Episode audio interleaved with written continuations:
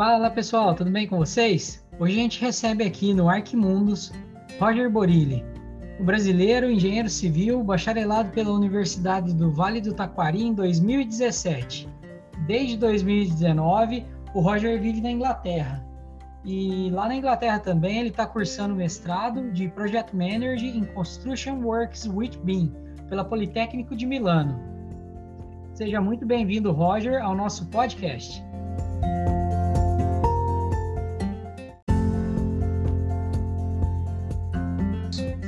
Então, eu cursei Engenharia Civil na Univates, né? Universidade de Vale do Taquari, uhum. é, que fica em Lajeado, no Rio Grande do Sul. E durante a graduação, eu trabalhei como estagiário também é, na área de, de projetos, né? Eu me formei em 2017 e trabalhei depois por dois anos e meio lá na região mesmo, com projetos complementares é, projeto de prevenção contra incêndio também, que é, durante a, minha formação eu tive bastante contato e após então eu também segui fazendo bastante desta área no Brasil e com projeto, projetos complementares também no geral. E durante a, a, faculdade eu sempre tive a vontade de fazer um intercâmbio e nunca tive a oportunidade, assim, dizer, é, clara, né? Eu sempre tive a vontade, mas não consegui realizar.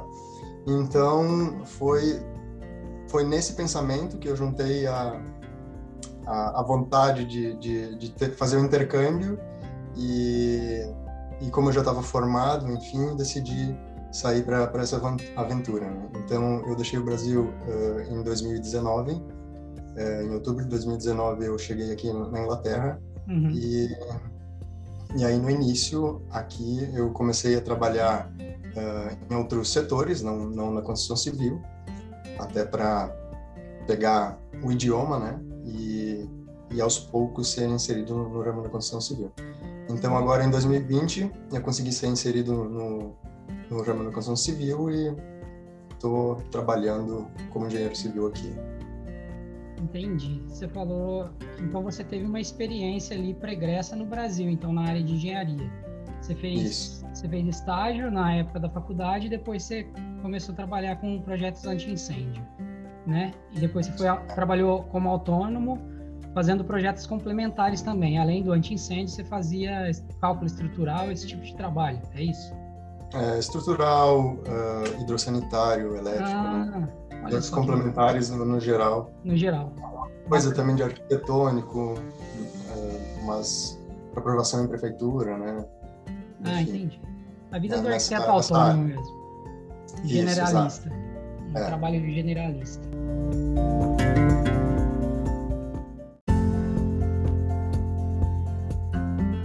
Você falou do idioma, né? É, você quando chegou em, na Inglaterra, você já tinha inglês? Você, você, não falava nada? Tinha o básico do básico? É, eu acredito que foi inglês básico, né? Vamos dizer, porque a gente chega é, achando que, que tem alguma coisa, mas quando tu bota tua pele em, em risco mesmo, aí você vê quais são as uh, a qual é a realidade mesmo, né? Então uh, eu tive que começar a fazer um cursinho de inglês também.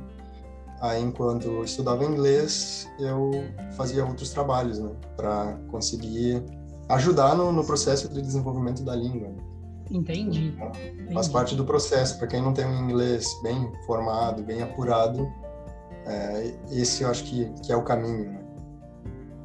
Entendi. Roger, me fala uma coisa. É, você tem é, essa experiência pregressa, depois você chegou aí, estudou o, o inglês para poder se inserir na área, né? Nesse meio Sim. tempo você fez outros trabalhos, obviamente, para se manter financeiramente e também, o que você falou, né? É, pegar um pouco mais a língua, né? E mais os hábitos, né? Entender um pouco mais da, da cultura do país. Você, quando chegou aí na Inglaterra, você conhecia alguém? Você teve aporte? Você chegou mesmo com um planejamento seu? Foi tudo por sua conta? É, eu basicamente planejei toda a vinda para cá, né? Então não tinha nenhum contato de um padrinho, alguma coisa assim. na verdade, eu vim, vim por conta mesmo, planejei tudo e, e aí depois aqui a gente vai fazendo conforme as coisas vão acontecendo, né? Sim, então, sim, sim. É, é uma batalha diária, né? De a gente correr atrás e manter o foco naquilo que, que a gente veio fazer aqui e, e sempre com a mente aberta, aprendendo, porque a jornada ela não é fácil, né? Enquanto a gente está num processo de, na verdade, começando de novo em outro país. Então, isso é um processo muito árduo que, que exige muito da pessoa, porque ela faz com que tu queira desistir, né? Mas tu tem que ser mais forte que isso e, e ter muita vontade, resiliência e saber que se tu quer uma coisa, tu vai alcançar aquilo. E aí precisa muita persistência, né? e as coisas né? vão acontecendo, né? Aos pouquinhos e tudo precisa de dar o tempo ao tempo também. Às vezes a gente fica ansioso, querendo que as coisas aconteçam, mas precisa dar o tempo ao tempo e, e com a nossa determinação e força de vontade, aos pouquinhos as coisas vão acontecendo. E foi isso também que aconteceu comigo para ser inserido no, no ramo da construção civil. Então eu cheguei aqui com, com um idioma, digamos que básico, então tem, a gente tem que, primeira coisa é correr atrás disso, né? A gente tem formação e se a gente quer trabalhar na área, então eu acredito que é, o idioma é a primeira primeira barreira que a gente precisa vencer. Aí eu comecei a trabalhar, é, trabalhei em restaurante e, é, nessa área de que é a primeira porta que se abre quando tu chega aqui, né? E por um período e aí, nesse, nesse, tempo, eu continuei uh, enviando currículos, né? Enviando currículos e aguardando retornos. Uh, inicialmente, eu confesso que não tive muitos retornos, e aí eu fui querer entender o porquê. Aí, a, a primeira coisa que, que eu tive que mudar foi a criação do currículo, propriamente dito. Porque o nosso currículo no Brasil, ele é diferente do daqui. Então, elaborando um bom currículo, fazendo no modelo inglês. É, no modelo inglês eu digo não apenas é, a tradução, eu digo no modelo que o inglês utiliza o currículo. A, a formatação então, que eles, eles, usam, né? É, eles usam uh, alguma coisa assim, o nosso no Brasil é bem sintético. Por exemplo, se você fez um curso, ele só diz o curso lá e tal. Experiência profissional também. Muitas vezes no Brasil a gente coloca a, o cargo, o tempo que trabalhou e basicamente isso. E aqui eles gostam de que tu coloque o que você fazia lá. Demonstre um pouco das suas eh, experiências, responsabilidades, tudo que tu fazia naquele cargo. Então eu fui acrescentando no meu currículo, melhorando ele a cada vaga que eu aplicava, a cada coisa que eu via que precisava ser acrescentado. E conforme eu fui fazendo isso, foi surtindo assim efeito rápido, porque eu aplicava para as vagas e começava a receber ligações. Olha então foi, foi bem, bem, interessante isso que o pessoal começou a me ligar. Aí vamos dizer assim, as primeiras ligações, aí quando você vai fazer uma entrevista por telefone, por exemplo, uma entrevista às vezes já pessoalmente ela é um pouco é difícil, né? E imagina por telefone, pela questão do idioma e tal. Então, as primeiras já começava sendo eu sendo descartado por por causa eh, por causa disso, né? Do, do primeiro contato com a língua, eles diziam, bom, precisa ter um inglês um pouco melhor. Uhum. E aí eu sabia que eu precisava correr atrás, então a gente tem que continuar sempre estudando, mente aberta e, e sabendo que as oportunidades estão aí, a gente precisa estudar e, e focar para atender o que o mercado está pedindo. E aí aos pouquinhos foi acontecendo. Entendi. Várias ligações, nenhuma entrevista pessoalmente, depois conseguia começar a fazer algumas entrevistas e tal. E aí agora em, nesse ano, do ano passado, na verdade, em junho, eu consegui ser efetivado em uma empresa. Eles me chamaram, fiz a entrevista por telefone, depois a entrevista pessoal. Uhum. Aí teve a aceitação e eu comecei o trabalho. Eu tinha um período de um mês como se fosse um teste, e aí passou um mês, já vai fazer um ano. então, então, eu trabalho para um grupo de companhias, né, que eles têm, é, trabalham com vários setores da, da economia, e um dos setores que eles têm é o do real estate, né, eles têm edifícios comerciais, e eu sou responsável de engenharia nessa área de, de real estate deles. Ah, entendi. Que bacana. É, então você falou que os, que os maiores desafios assim que você enfrentou, então, foi a língua, depois a formatação correta do currículo, né? E teve algum outro desafio assim que você, você vê que é muito diferente do Brasil? Essas diferenças assim do trabalho, das tarefas diárias é muito diferente ou é basicamente o que o engenheiro faz no Brasil? Eu digo Cara, especificamente. Diferenças. Eu, é, eu não, não, eu não acredito que seja dificuldade. As diferenças a gente sempre vai encontrar, né? De uma forma de, de trabalho. A primeira questão é, eu vejo que é a legislação, né? Então a gente chega com a formação nossa do Brasil, é a legislação do Brasil, cada país tem a sua legislação. Então uhum. acho que uhum. os primeiros degraus também, depois que tu entra na, na área, é tentar se inteirar da, da legislação porque tu vai precisar isso no teu dia a dia de trabalho, né? Então são leis, normas, toda essa parte é, legal. Então isso também é, um, é uma coisa que a gente precisa correr atrás. E é interessante porque tu aprende muita coisa né? quando tu precisa estudar e você vai aprendendo muita coisa. Outra diferença é, que eu percebi é que parece que aqui é um pouco mais focado. Por exemplo, no, no, no, Brasil, nós costumamos fazer várias coisas assim, é, diferentes, né? Multitask, assim, multifuncional. E, e aqui, muitas vezes, eles é, contratam para uma coisa específica, não para muitas coisas diferentes, né? Vai fazer uma função e tu vai fazer estritamente aquela função. Sim. É, geralmente... De desviar muitas, muitas coisas geralmente no Brasil a, a profissão arquiteto engenheiro é muito generalista, né? Eu costumo dizer. É, nós é, abraçamos muita, muitas coisas, né? Mas talvez sejam os tipos de vagas, mas enfim, o que eu percebi é que tanto as vagas quanto as, as pessoas que contratam também contratam para uma coisa específica e mesmo, e... As, mesmo as pequenas empresas, né, Roger? Elas é. têm as vagas que são bem direcionadas. É tipo, o projetista estrutural, o calculista, o não sei, o, o BIM design, o BIM specialist, o BIM modeler, é, aquele cara que mexe com a documentação, é tudo muito separadinho, né? Fracionado. É, né? exato. Eu, eu percebi vejo... que na empresa que eu entrei, eu seria só para ficar em uma parte, eu já estou absorvendo muitas outras coisas, porque eu acabo abraçando isso, e inicialmente eles até sentiram assim, não, você vai, você vai ter que escolher isso ou isso. Eu disse, mas eu posso fazer as duas coisas, não, não teria problema para mim. Uhum. E eu tô aqui de peito aberto querendo crescer, né? Então, uh, no início até eles eles me disseram, não, você vai ter que escolher uma coisa, vai fazer isso, vai fazer aquilo. E eu disse, poxa, eu posso fazer tudo. Então, hoje já vou, vou acrescentando a, a cada dia mais coisas para fazer, né? Dentro da, da, empresa. É, a gente tem muito disso, né? O brasileiro é um, é um ser humano muito disposto, né? Tá sempre aberto, né, para essas possibilidades, principalmente quando a gente é, migra, né, para outro país. É, eu entendo que, que muitas vezes a gente se abre justamente para descobrir descobrir ali dentro do trabalho alguma coisa que a gente já se motive mais, que a gente consiga deixar a nossa contribuição assim de forma mais positiva, né? As, muitas vezes eles não veem isso, veem isso com bons olhos, né? Mas tem muita gente que, que, que enxerga isso assim, valoriza e coloca você para frente, né? Mas é bem legal, cara, é bem legal essa, essa experiência, né? De ter trabalhado no Brasil e ver como as coisas funcionam lá, e depois chegar aqui na Europa e ver como as coisas funcionam aqui.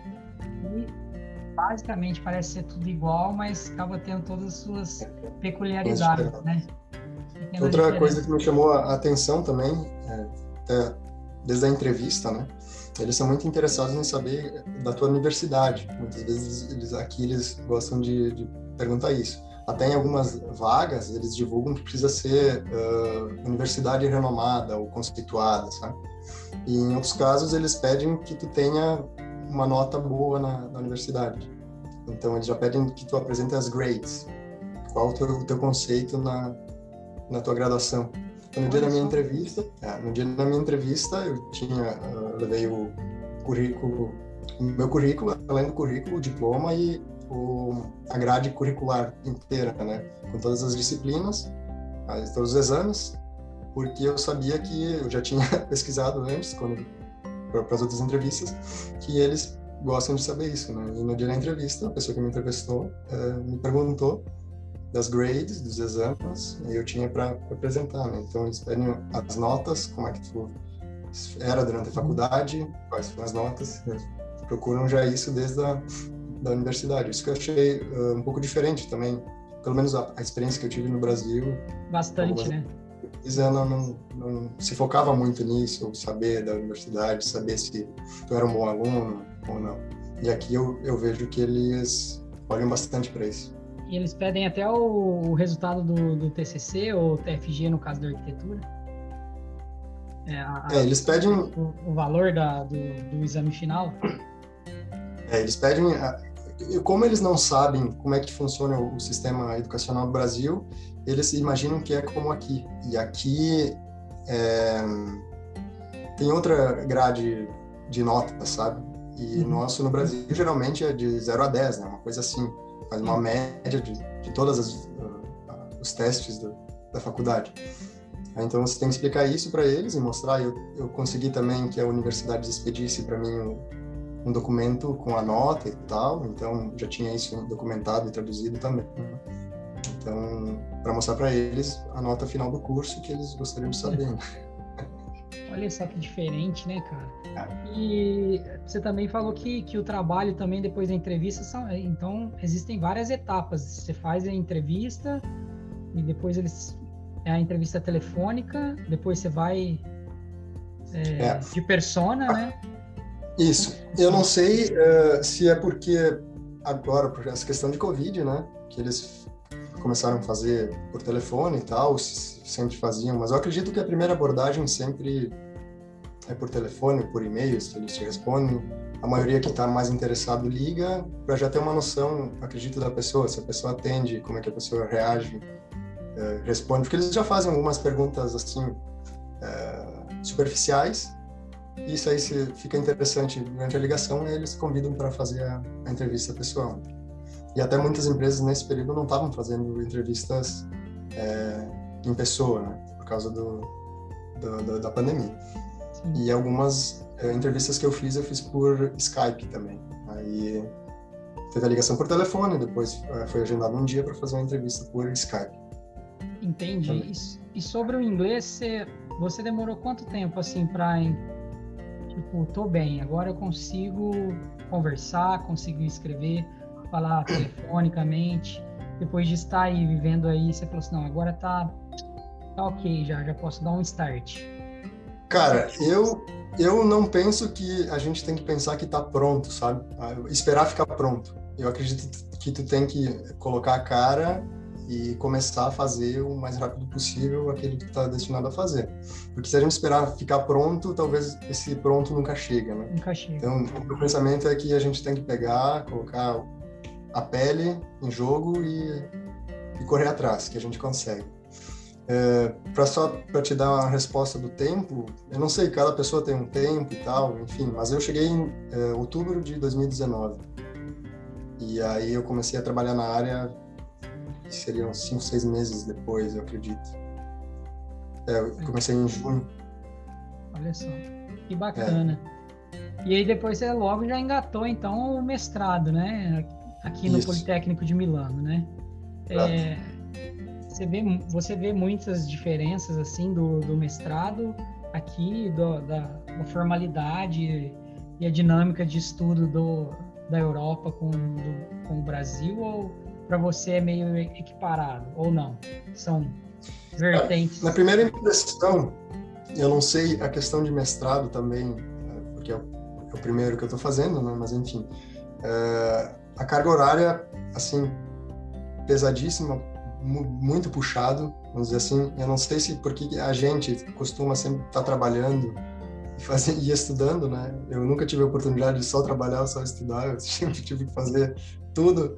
Então isso fica bastante puxado para a gente que trabalha oito horas e depois mais oito horas por dia de, de mestrado. Então a carga horária agora no início, agora a gente já está acostumado, né? Mas uh, eu acredito que foi isso, assim. E o que eu percebi por esse mestrado que a gente está fazendo uh, é bastante teórico, teórico muita coisa teórica e não tem muita coisa prática para a gente fazer até o momento. Eu não sei é, é, se pra... agora agora para a segunda etapa a gente vai se tornar um pouco mais prático, mas até agora a gente praticamente só escutou, né? Então é, é bastante conhecimento, bastante coisa interessante, mas uh, por enquanto é bastante teoria. bastante conteúdo, né? Para quem não sabe, o Roger e, e eu, né, a gente faz o mestrado no Politécnico de Milano, né? Estudamos juntos, né? E acabamos se conhecendo aí via web e, e agora estamos aqui trocando figurinha aqui pro Arquimundos.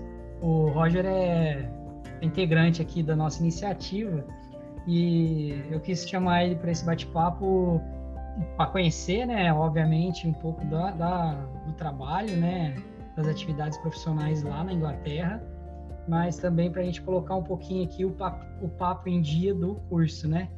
É, eu vi, o curso é, são muitas horas, né, muito puxado. A gente já falou algumas vezes a respeito disso, né, em off, e a gente é, observou várias, várias coisas assim que são muito úteis, né, Jorge, para a carreira, né, para a formação de um, de um project manager, mas a gente também viu que é muita teoria que não é comum acontecer no Brasil, tanta, tanta teoria.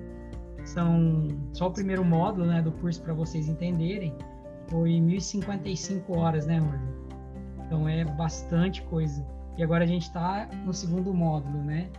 Que é a, a, o módulo do BIM. Né? E o BIM vão ter mais praticamente 600 horas, que são 400 e alguma coisa, 420, se eu não me engano, mais, é, mais 180 de, de, de estágio, é, de tese, então vai ser muitas horas de divididos em 15 módulos, então é muita coisa para estudar, muito material para aprender e a gente fica se desdobrando aqui, né? Trabalha e corre para casa e volta.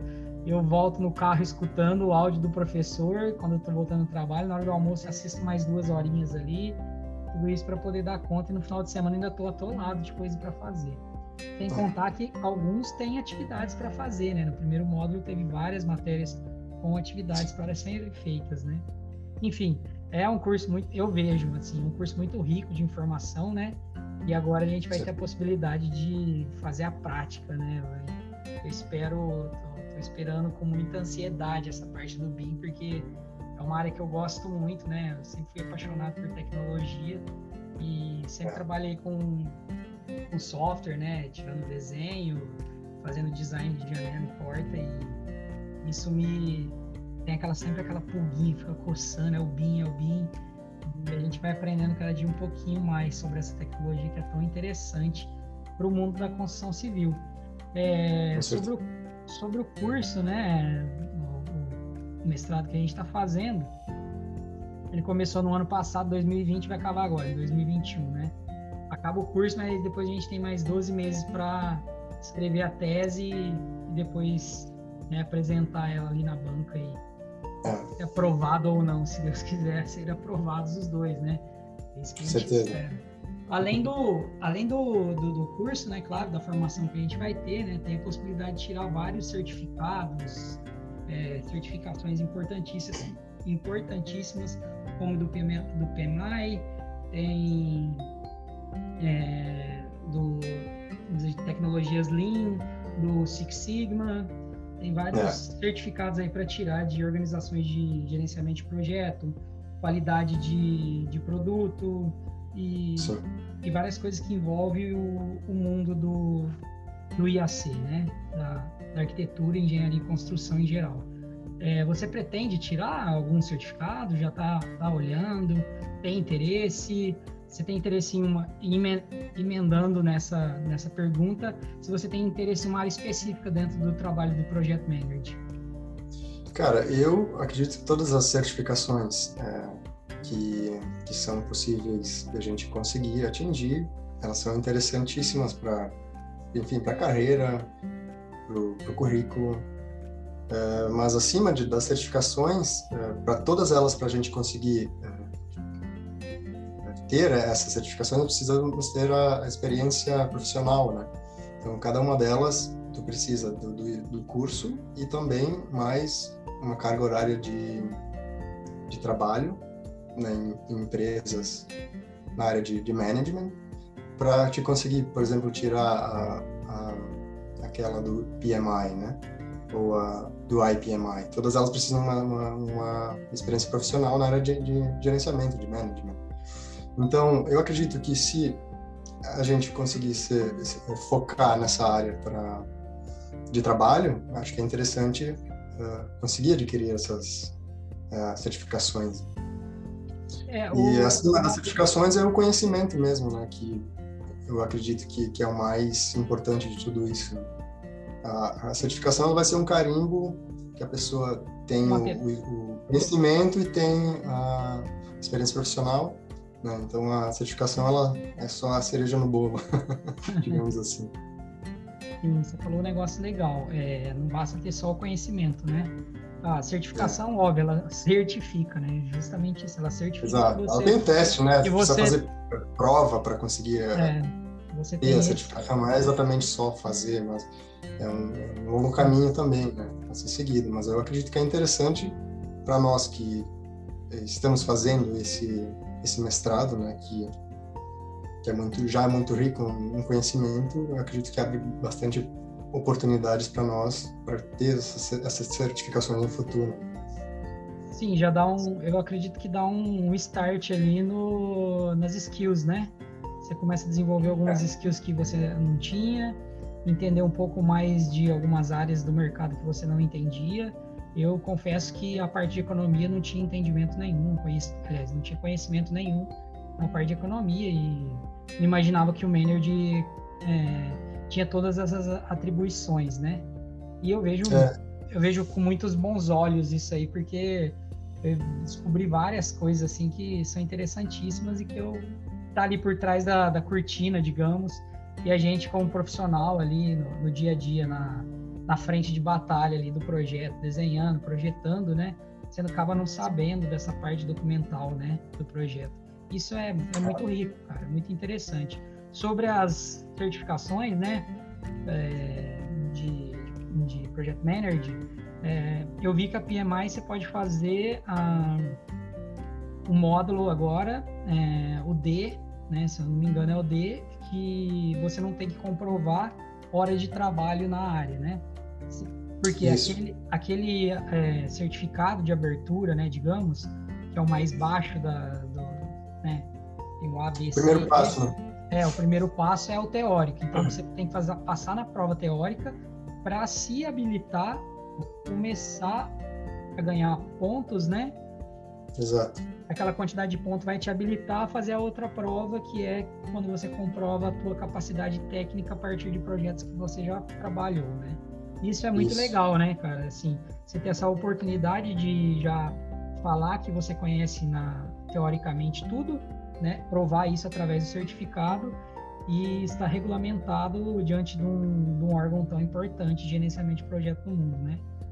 É, outra coisa também que eu vejo é, morando aqui na Itália, né, trabalhando, que a, são as diferenças, né, da, do mercado na, na Europa e do mercado no Brasil, né? O nível de maturidade, né, de projeto, de, de escala, né? o pessoal, às vezes, eu conversava com, com, outras pessoas, né? A gente sempre grava aqui semanalmente, você participa às vezes, né, com a gente, quando dá Sim. também. E várias pessoas que estão em outros países, ah, principalmente da América Latina, né, os brasileiros em geral, eles entendem que nas grandes cidades eles constroem conjuntos habitacionais, arranha-céus gigantescos e que aqui na Europa isso não acontece, né? é muito pelo contrário, né? Aqui acontece grandes empreendimentos, né? É lógico que o empreendimento de escala é, social como tem no Brasil, eu não, ainda não vi ainda, pelo menos a empresa que eu trabalho não faz, né? não fez ainda, né? E, e, lá no Brasil, pessoal, é, é muito comum eles fazerem, né? O nível, o nível, de maturidade profissional do Brasil nas grandes cidades é muito boa, eles já estão meio que pareio da Europa, que ou, em muitas áreas são até superiores, né? E, e aqui também em várias áreas é, é, muito superior. Então, como você vê esse, esse nível de maturidade aí na Inglaterra, assim? quanto aos projetos da Inglaterra e os projetos do Brasil?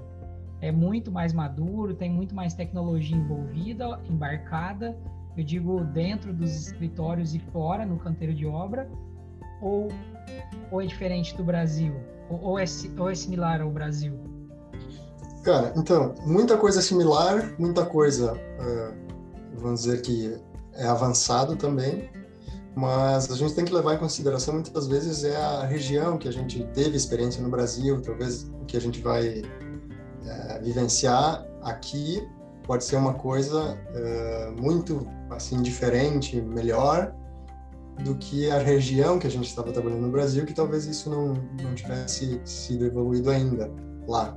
Mas em grandes centros do, do, do Brasil, com certeza, tem coisas muito avançadas já na questão de construção, uh, questão de, de, obras maiores também, né? Uh, então eu, por exemplo, que eu venho do interior do Rio Grande do Sul, né?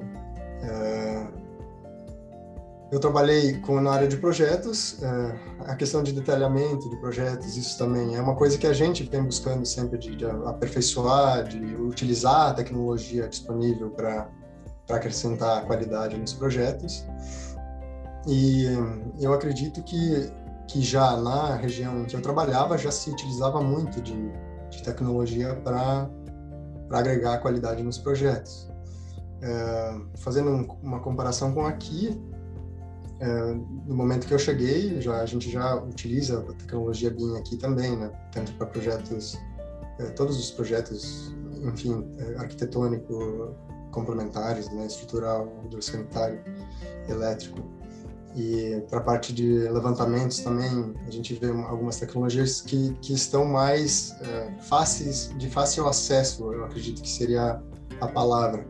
Talvez no Brasil, é, quando você vai adquirir alguma coisa, é um pouco mais caro, então, enfim, fica, dificulta o acesso a ter as coisas. E aqui isso está muito mais fácil de, muito mais próximo de uma empresa conseguir adquirir uma tecnologia as coisas estão mais próximas das pessoas. Né? Eu acredito que talvez seja isso. E a questão da utilização, é, muitas vezes, uh, da obrigatoriedade, vamos dizer, de utilização de tecnologia BIM, talvez aqui esteja mais avançado. Eu acredito, é, porque os órgãos, quando é, você é, fala em, em, órgãos públicos, né, em aprovação de projetos, por exemplo, e se tratando de obras públicas, eles uh, já pedem que seja tudo em tecnologia BIM. Então, no Brasil a gente não acredito que não tem isso lá, de obrigatoriedade de uh, aprovar projetos em BIM para uh, obras públicas, por exemplo. Aqui no Reino Unido é obrigatório para obras públicas tudo ser, todo o projeto inteiro, do início ao fim, ser em tecnologia BIM. Né? Outros países aqui da, da Europa também já, acho que acredito que até mais avançados que o Reino Unido é, nessa questão. Eu acredito que Finlândia, Noruega, esses países já, bem antes, já, já vinham fazendo isso. Então, muitas vezes a iniciativa vem uh, de quem fiscaliza, né? ou, ou aprova projetos, muitas vezes, né? que é a parte do, do setor público. Se a iniciativa vem do, do público, faz com que as empresas também corram atrás. Né? É, vem muito do poder público, sim. É, o, a iniciativa do BIM, né, ele é praticamente nasceu na Inglaterra, né? E o estágio, o estágio de maturidade do BIM, né, a gente estava falando aqui das diferenças de trabalho profissional do Brasil e, e do, da Inglaterra, né? nível de maturidade. Aí entrou o tema BIM de novo, né? E pro BIM aqui o, o Roger está falando e os projetos ali na Inglaterra já estão sendo aprovados todos em, com a tecnologia BIM, os projetos de obras públicas, né? Isso faz Exato. parte de um, de um, planejamento já do, do plano de desenvolvimento, né? Digitalização do, da, da Inglaterra e isso foi se replicando em vários países, né? O Brasil também tem isso, mas é para um totem valor de projetos, né? Então tem uma é. escala ali que fala 2021 10 milhões, 2022 projetos a 5 milhões e assim vai escalando para conseguir atingir todos os projetos da, da esfera pública, né? Você está dizendo aqui que na Inglaterra já estão praticamente todos, né? todas as escalas de valor, digamos, desde projetos é. mais baratos, a construção de um pequeno parque, até de um, de um viaduto gigantesco, uma obra viária, Exato. um prédio governamental, tudo é em BIM já. Mas os países da América do Sul já estão bem, bem alinhados, assim. A gente só espera que isso, essas, essas, todas essas leis e PECs e PACs que eles fazem sejam realmente implantados, né? E eles consigam colocar isso em prática, né? Porque essa economia que o BIM traz de recurso, de, de pessoa, de, de tudo, né? É, é muito uhum. interessante para toda a cadeia da construção e isso acaba refletindo no custo final. E, claro, né? Economia de dinheiro, de tempo, quem não quer, né? E as pessoas precisam disso no Brasil. O Brasil, mais do que nunca, precisa entender que esse é o caminho mais, mais é o caminho razoável, né, para conseguir o desenvolvimento, o desenvolvimento do país.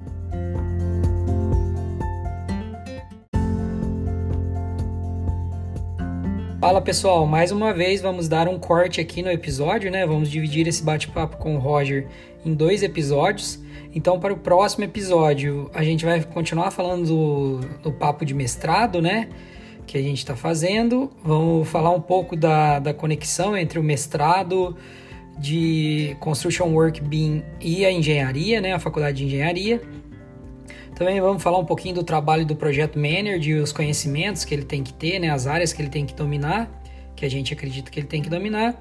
Também vamos falar de idiomas extras, né? O que a gente tem que aprender a mais para poder estar tá trabalhando fora do país. É, falamos, falaremos também um pouco do, do, da proteção de dados, né? Que existe aqui na Europa, que é um pouco diferente do Brasil. E, e da conexão entre os profissionais, tá bom? Então a gente se vê no próximo episódio. Tá joia? Abraço, até lá!